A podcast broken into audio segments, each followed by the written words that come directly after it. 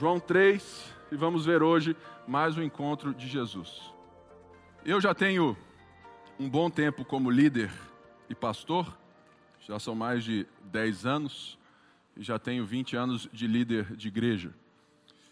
E uma das coisas que eu aprendi, não apenas nessa função ou nesse dom, mas principalmente na, né, a partir da vida, é que existem encontros que são encontros de opinião e existem encontros que são encontros de encontros. São encontros para não metermos o bedelho na vida de ninguém. A maioria dos nossos encontros, ninguém te pede e ninguém te pergunta o que você pensa. E uma das coisas que eu aprendi na vida é tentar esperar o momento de fala com alguém. Porque muitas vezes eu falei coisas na hora errada, no local errado, para pessoas erradas, sendo que eu creio que eu disse a coisa certa, mas da forma errada e no momento errado. E aquilo não apenas me fechou uma porta de alguém que eu amo, mas também levou essa pessoa para um lugar diferente. Portanto, existem formas na vida. E eu aprendi que a sabedoria bíblica nos ensina a não apenas opinar, mas a construir um momento de opinião. Por quê? Porque quando você fala por falar, muitas vezes você está perdendo, jogando ouro fora, jogando pérola aos porcos. Mas quando nós vamos entender que existem encontros da nossa vida, existem momentos da nossa história que as pessoas dão voz à nossa fala, elas dão sabe? Elas querem nos ouvir, elas chegam para nós ansiosas por isso. Ou muitas vezes chegam tentando construir um diálogo e podem ser surpreendidas pela sua forma de pensar, mas elas estão abertas para isso. Ou seja, precisamos aprender a falar nos momentos que as pessoas estão abertas ou deram lugar para a nossa voz. O encontro de hoje fala muito sobre isso. Um homem que foi dialogar com Jesus, que foi instigar ele a alguma coisa, que foi saber a sua opinião, que foi tentar, né, talvez, né, se juntar a ele, ou, ou que ele se juntasse ao partido religioso dele. E Jesus falou algo que o deixou transformado, ou, no mínimo, estarrecido. Portanto, nós precisamos ver que Jesus nunca fala nada na hora errada. Jesus muitas vezes se cala porque o silêncio é uma fala. A ausência de voz, a ausência de opinião, a ausência, muitas vezes, muitas vezes eu deixo muita gente no vácuo porque eu entendo que é uma hora de silêncio para ver se a voz do coração se a voz da razão, se a voz do Espírito Santo pode de alguma forma falar algo que eu já falei e a pessoa não entendeu. Portanto, muitas vezes na Bíblia parece que Jesus é ríspido, mas não. Jesus nunca fala nada fora do lugar e fora da ordem e do jeito errado. Jesus fala porque ele conhece o coração das pessoas. E amar não é falar tudo do mesmo jeito. Amar é falar do jeito que o outro precisa. Vamos ver aí o que, que o texto vai nos apresentar. João 3, verso 1. Havia um fariseu chamado Nicodemos, uma autoridade entre os judeus. Ele veio a Jesus à noite e disse: Mestre, sabemos que ensinas da parte de Deus, pois ninguém pode realizar sinais milagrosos que estás fazendo se Deus não estiver com ele. Em resposta, Jesus declarou: Digo a verdade. Ninguém pode ver o reino de Deus se não nascer de novo. Vamos entender essa cena. Primeiro, João diz que um fariseu chamado Nicodemos, uma autoridade entre os judeus, chegou. João dá cara, dá rosto, João dá características que é importante que a gente entenda. No mundo de hoje, nós cristãos, sempre que nós ouvimos a palavra fariseu, para nós é uma forma pejorativa, não é verdade? Ah lá, é um fariseu mesmo. Mas não.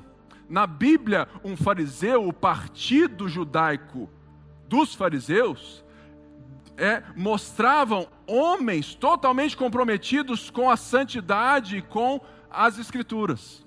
Homens que queriam viver a vontade de Deus a ponto de transformarem a lei de Deus em 613 regras que eles se orgulhavam de tentar e de às vezes de serem irrepreensíveis.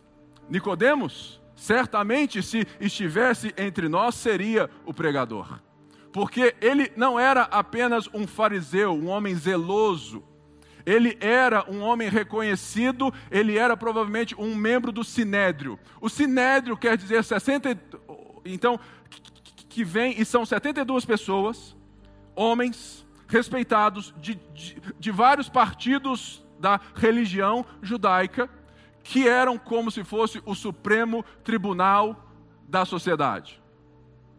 Esse homem provavelmente era um desses 72. E tinham outras coisas importantes sobre ele que, que o próprio texto mostra. Primeiro, ele era um homem velho. Um homem já vivido, um homem com respeito, um homem com história. Não era um homem qualquer. Ele era homem, o que isso na sociedade tem muito valor. Né? Ele era um homem, ele tinha voz na sociedade. E ele era rico, ele tinha poder. Ou seja, é esse homem que se aproxima de Jesus. Um homem respeitado, um homem religioso, um homem rico, um homem bem-quisto. E uma das coisas que João não deixa passar é que fala que ele veio a Jesus à noite. Por quê? Primeiro, creio eu, que ele vem de uma forma representativa, porque logo após a sua fala diz: Mestre, sabemos, ele usa o termo no, no nós, ou seja, eu estou aqui em nome de alguém, sabemos que o Senhor né, né?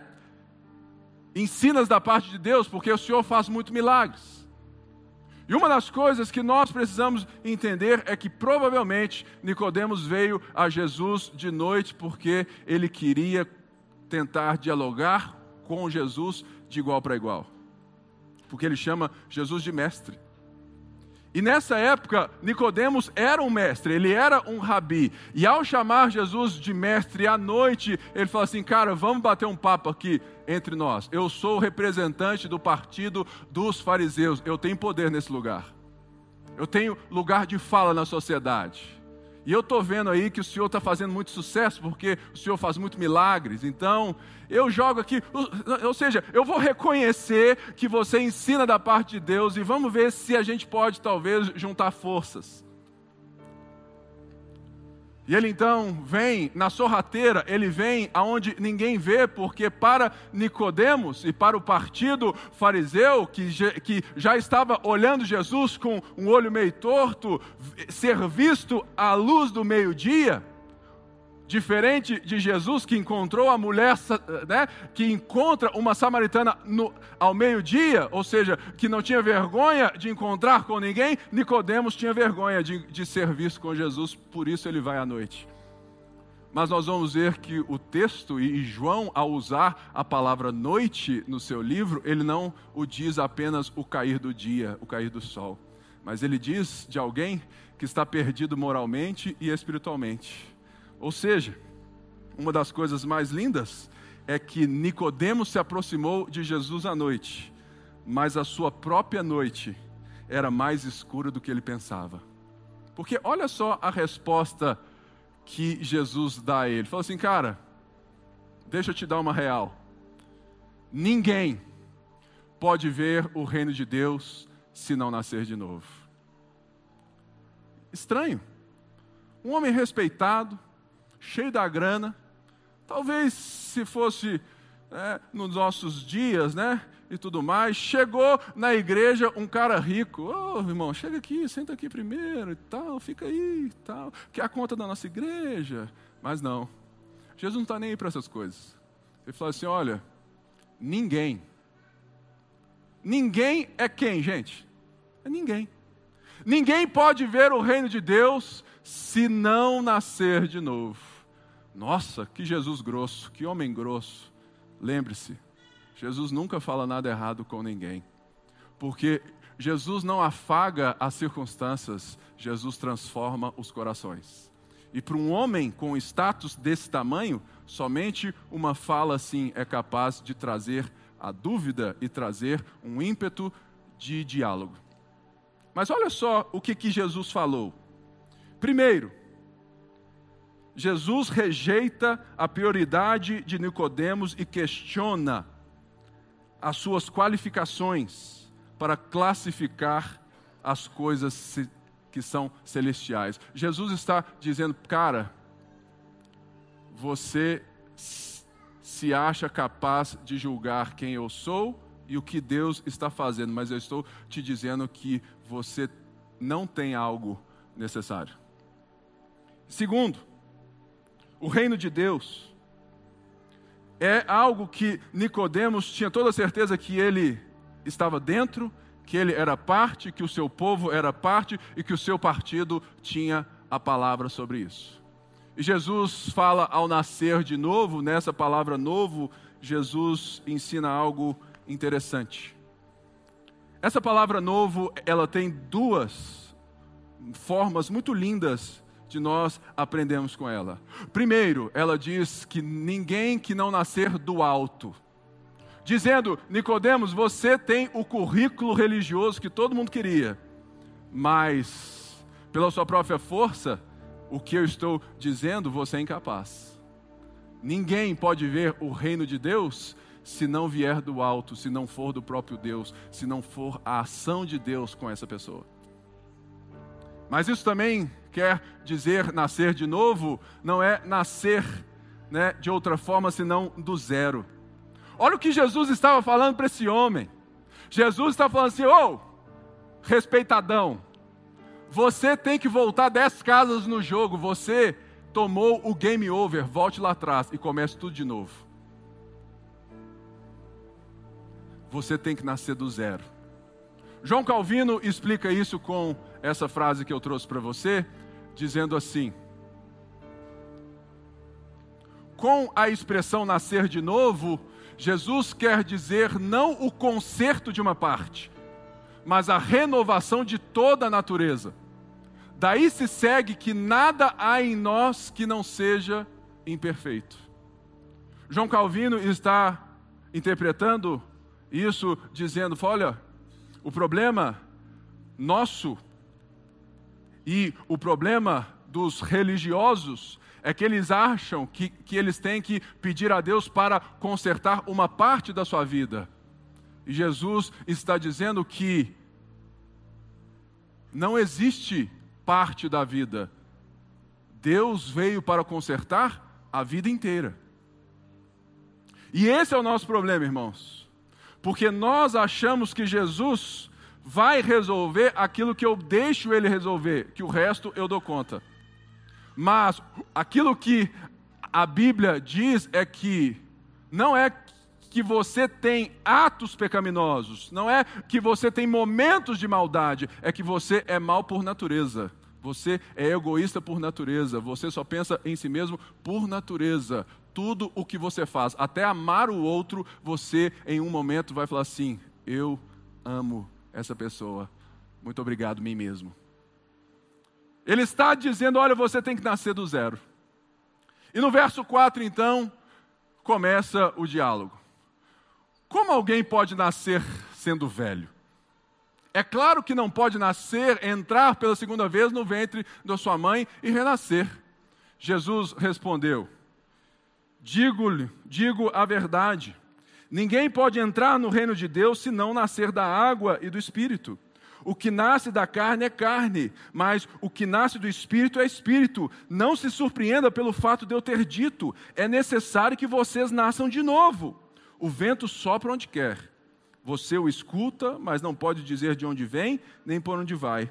Assim acontece com todos nascidos do Espírito. Jesus diz que ninguém, mais uma vez, pode entrar no reino de Deus se não nascer da água do Espírito. De uma forma maravilhosa, que, que aqui não vem ao caso por causa do tempo, por isso eu quero te, te dar né, toda indicação para que você faça os cursos bíblicos da nossa igreja. Todas as falas de Jesus estão referentes no Antigo Testamento. E ele está dizendo da água e do Espírito, se referindo a coisas que Nicodemos sabia. E ele vai falar de Moisés mais para frente.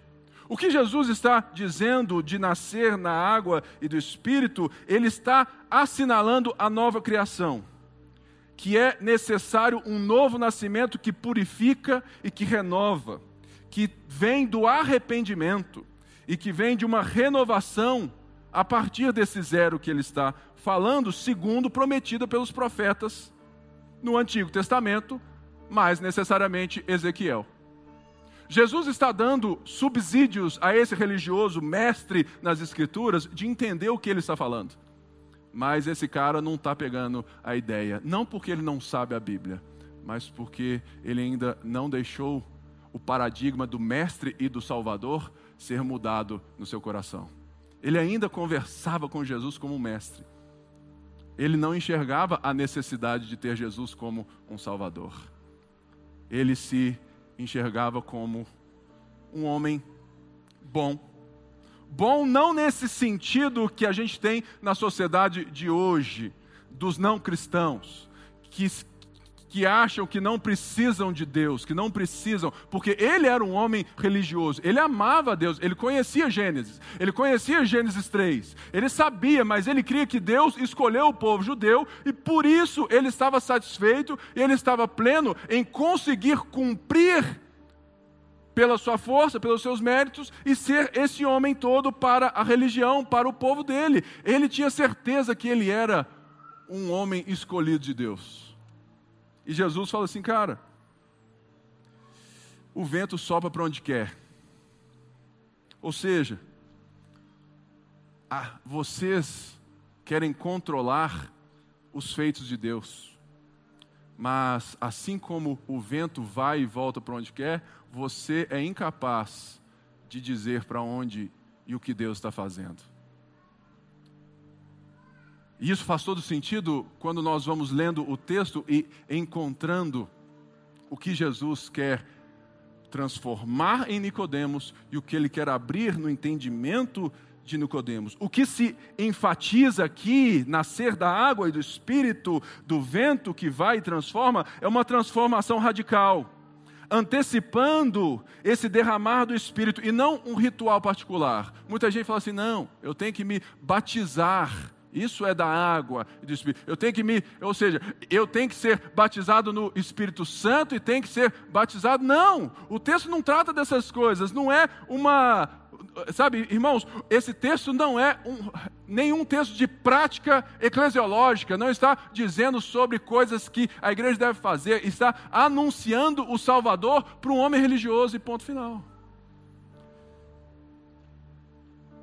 Mas sabe mesmo o que, que Jesus está falando aqui? Jesus está dizendo a Nicodemos que os cafetões e as prostitutas de rua, aqueles que nós muitas vezes vemos também como não eleitos, não alcançados ou não merecedores, que todas as pessoas, as prostitutas, os gentios, qualquer pessoa, Jesus está dizendo: todas essas pessoas se encontram na mesma posição que você, Nicodemos, em termos espirituais. Será que nós temos esse olhar às pessoas quando estamos enxergando elas também? Porque Jesus está dizendo, cara, você está relacionando comigo no paradigma errado como um mestre, como um igual. Mas eu estou me relacionando com você também como um igual, que você é igual a todo mundo, mas só você não enxerga. E Jesus então continua esse diálogo. 9. Perguntou Nicodemos: Como pode ser isso? Jesus disse: Você é mestre em Israel e não entende essas coisas? Asseguro que nós falamos do que conhecemos e testemunhamos do que vimos. Mesmo assim, vocês não aceitam o nosso testemunho. Eu já falei, eu falei de coisas terrenas e vocês não creram. Como crerão se falar de coisas celestiais? Ninguém jamais subiu ao céu, a não ser aquele que veio do céu, o Filho do Homem. Da mesma forma como Moisés levantou a serpente no deserto, assim também é necessário que o Filho do Homem seja levantado para que todo o que nele crer tenha a vida eterna. Jesus inicia provocando um pouquinho mais o coração de Nicodemo. Falou: assim, cara, você é mestre em Israel e não está entendendo o que eu estou falando? E ele então cita Moisés, aonde nós lembramos desse fato quando Moisés construiu uma serpente de bronze e levantou ela para que todo aquele que olhasse para essa serpente receberia da misericórdia de Deus de uma cura física. Era a misericórdia de Deus. E fala, cara, você entende o texto de Moisés, a ação de Moisés, a história do seu povo, você entende que Deus exerceu misericórdia, sabe, a, a, a, sabe, vindo de uma coisa estranha, né? Uma serpente de bronze para curar a picada de serpentes. E você não consegue entender a misericórdia de Deus com as coisas estranhas? Não estou te entendendo. E ele cita algo que é importante para nós. Assim como Moisés levantou essa serpente, é necessário que o filho do homem seja levantado. Para que todo. É a primeira vez que ele muda o ninguém para o todo. E agora ele vai ensinar Nicodemos o que é a verdadeira religião. É necessário que o filho do homem seja levantado. Ele está dizendo sobre a crucificação, ele está dizendo sobre a ressurreição dos mortos, e ele está dizendo sobre a ascensão de Jesus. Porque todos esses três atos englobam e podemos chamar da obra de Cristo. É necessário que o Filho do Homem, a sua obra, seja visto. É necessário que você me enxergue não apenas como um mestre, mas como um salvador. Porque aquilo que eu estou prestes a fazer é para que todo aquele que nele crê, nele quem? Naquele que vai ser levantado, crucificado, ressuscitado e assunto ao céu. Todo aquele que crer nessa obra, nesse ato, nesse Salvador terá a vida eterna. Nicodemos achava que somente o seu povo era escolhido para essa tal vida eterna. Mas agora Jesus está dizendo que todo, todo ele está se referindo a qualquer pessoa e não apenas aquele povo que ele acabara de dizer que vocês viram e não creram. E lembre-se que João 1 diz: eu vim para os que eram meus, mas os meus não o receberam. Lembrando do versículo mais importante para, para entendermos todo o texto. Contudo, os que o receberam, os que creram no seu nome, receberam o que? O direito de serem feitos filhos de Deus. É esse encontro. Então, Jesus segue nessa obra. E olha só essa frase do Tim Keller, um pouquinho sobre essa história que nós estamos vendo que Jesus está mostrando para Nicodemos que ele também é um pecador. Eis a resposta surpreendente. Pecado é procurar a salvação em outra coisa que não Deus. É se colocar no lugar de Deus, tornar-se o próprio Salvador e Senhor. Eis a definição bíblica de pecado, a transgressão ao primeiro dos dez mandamentos.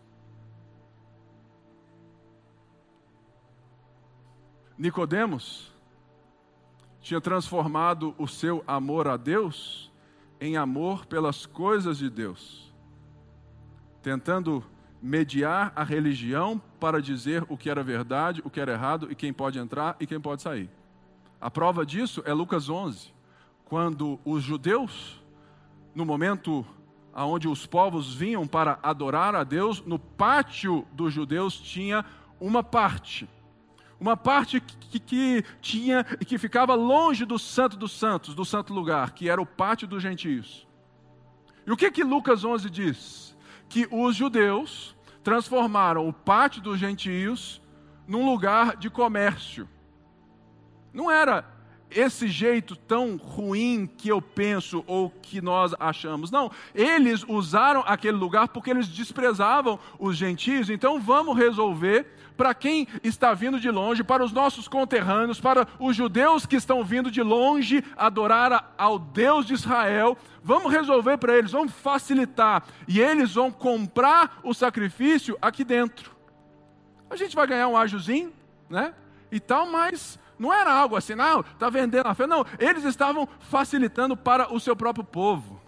Mas aonde que eles estavam fazendo é a demonstração do coração de Nicodemos e de todos aqueles homens. Eles estavam tirando dos gentios. Quem são os gentios? Somos todos nós. Todos aqueles que não são né, da raça dos hebreus, que não têm o nome de judeu, somos todos nós. Ou seja, Jesus está dizendo a Nicodemos e naquela situação ele está dizendo: "Cara, vocês estão malucos? Vocês não ouviram que a minha casa será chamada casa de oração para todas as nações?" Deixa eu lembrar rapidamente, irmãos, o contexto do que Nicodemos havia esquecido. Gênesis 12. Deus chama Abraão e diz, fala assim, do seu descendente todas as nações da terra vão ser benditas. Êxodo 19, fala assim, olha, se vocês me obedecerem, vocês vão ser um reino de sacerdotes, nação santa, ou seja, vocês vão ser luz para os povos, vocês vão brilhar para que os outros possam vir.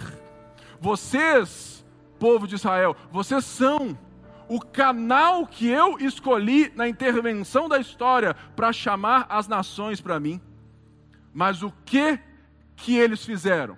E a Bíblia conta isso muito claramente. Eles falam assim: não, Deus é só nosso.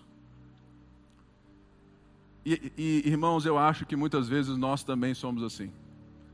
Nós achamos que Deus é só nosso. Não que eu esteja aqui dizendo que Deus possa ser visto de outras maneiras. Não, Deus é o Pai do nosso Senhor Jesus Cristo. Definição. Mas nós, como Nicodemos, questionamos se pessoas diferentes de nós podem se achegar a Deus. E a resposta agora de um versículo que todo mundo aqui sabe de cor é o mais surpreendente. Jesus vai falar sobre essas pessoas aí, ó. Verso 16. Porque Deus amou o mundo de tal maneira, porque Deus amou, tanto amou o mundo que deu seu Filho unigênito, para que todo o que nele crer não pereça, mas tenha a vida eterna. Pois Deus enviou seu Filho ao mundo não para condenar o mundo, mas para que este fosse salvo por meio dele. Quem nele crê não é condenado, mas quem não crê já está condenado, por não crer no nome de do Filho unigênito de Deus. Olha só essa foto. Vários rostos, várias pessoas, eu e você. João 3,16 está dentro de um diálogo de Jesus com Nicodemos. E isso mostra muita coisa para a gente não falar esse versículo errado e para a gente entender o tamanho do amor de Deus. Ali tem gente de todo tipo, porque aquilo que Jesus está dizendo é a diferença entre ninguém e todo. Se você não percebeu no texto, nós temos três vezes ninguém e três vezes todos, ou todos, todo. Porque Jesus está mostrando para Nicodemos primeiro, cara, ninguém pode entrar no reino de Deus. Até você. Ninguém é ninguém. Mas todos aqueles que creem no Filho de Deus que é levantado sobre a cruz, no amor de Deus que é derramado para todas as pessoas, todo aquele que crê, quer dizer qualquer pessoa. E talvez a gente tenha dificuldade de receber alguma dessas fotos. Ou temos dificuldade de achar que algumas dessas pessoas possam ser como nós, merecedoras da graça de Deus. Olha só, ninguém, ninguém, Nicodemos, se você não mudar o paradigma de me ver como um mestre, como alguém que pode participar com você, como uma, talvez alguém que eu estou ouvindo para fazer uma aliança partidária religiosa, se você não mudar isso no coração, você não vai me ver como Salvador. Mas todas as pessoas. E quem são o mundo para Nicodemos? O mundo aqui não é a quantidade de pessoas ou qualquer tipo de pessoa no sentido quantitativo. Jesus está dizendo o mundo, o mundo que Nicodemos enxergava e que ele desprezava. O pagão, o gentio, a prostituta, o paralítico e o nosso mundo, os transexuais, os gays, os negros, os brancos, qualquer pessoa que esteja fora da nossa forma de nos vestir, de nos ver como evangélicos. Nicodemos, quem você despreza, Deus ama. E você deveria entender que eu te amo tanto quanto eu amo essas pessoas, porque você também é ninguém. Irmãos, esse texto fala tanto comigo.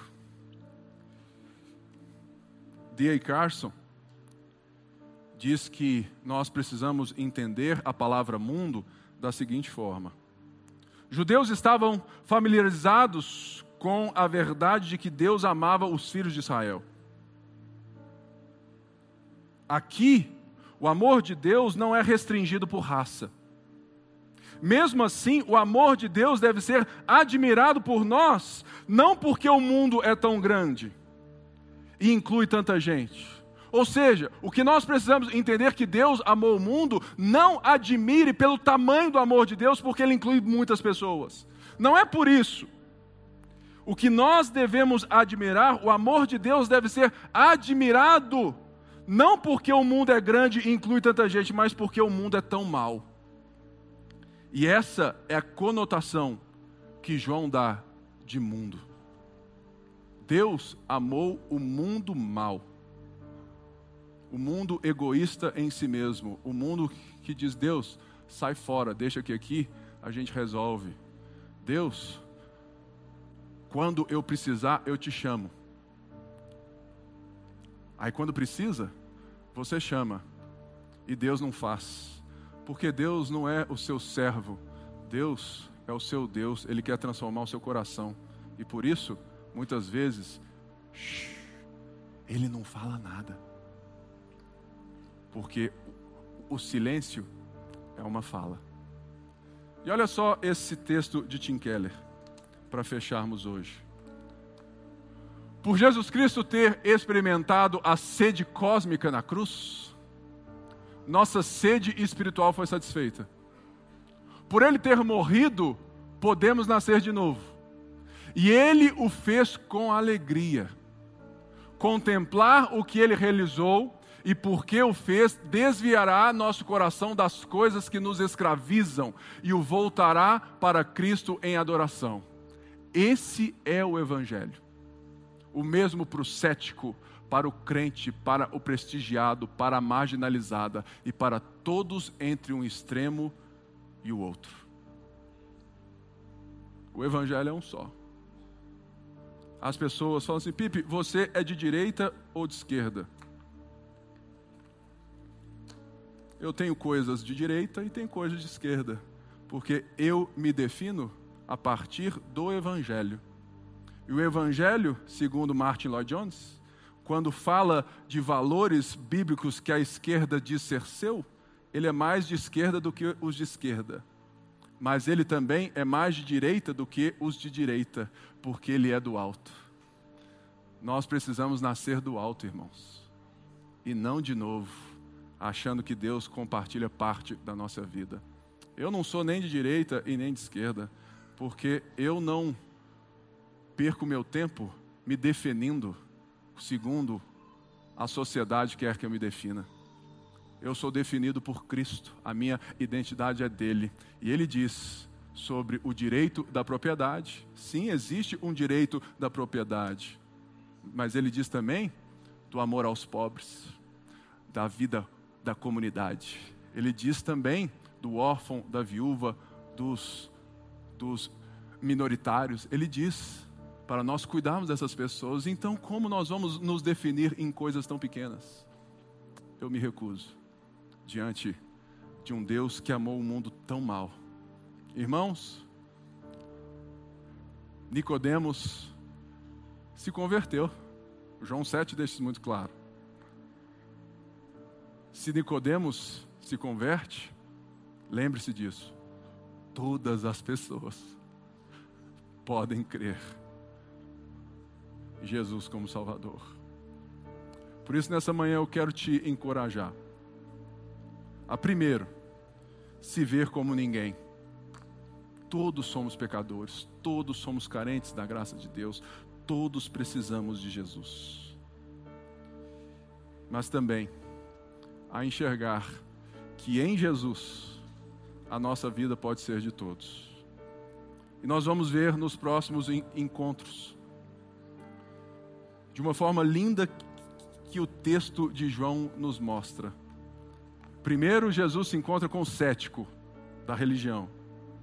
Agora, Jesus se encontrou com o religioso per si. E após falar que todo aquele que nele crê terá a vida eterna, Jesus agora vai se encontrar com quem? Com todo o mundo que Nicodemos desprezava, a mulher samaritana, o cara no tanque de Betesda, o cego de nascença, a mulher adúltera. Jesus vai quebrar os paradigmas, não apenas com a sua fala, mas com as suas ações.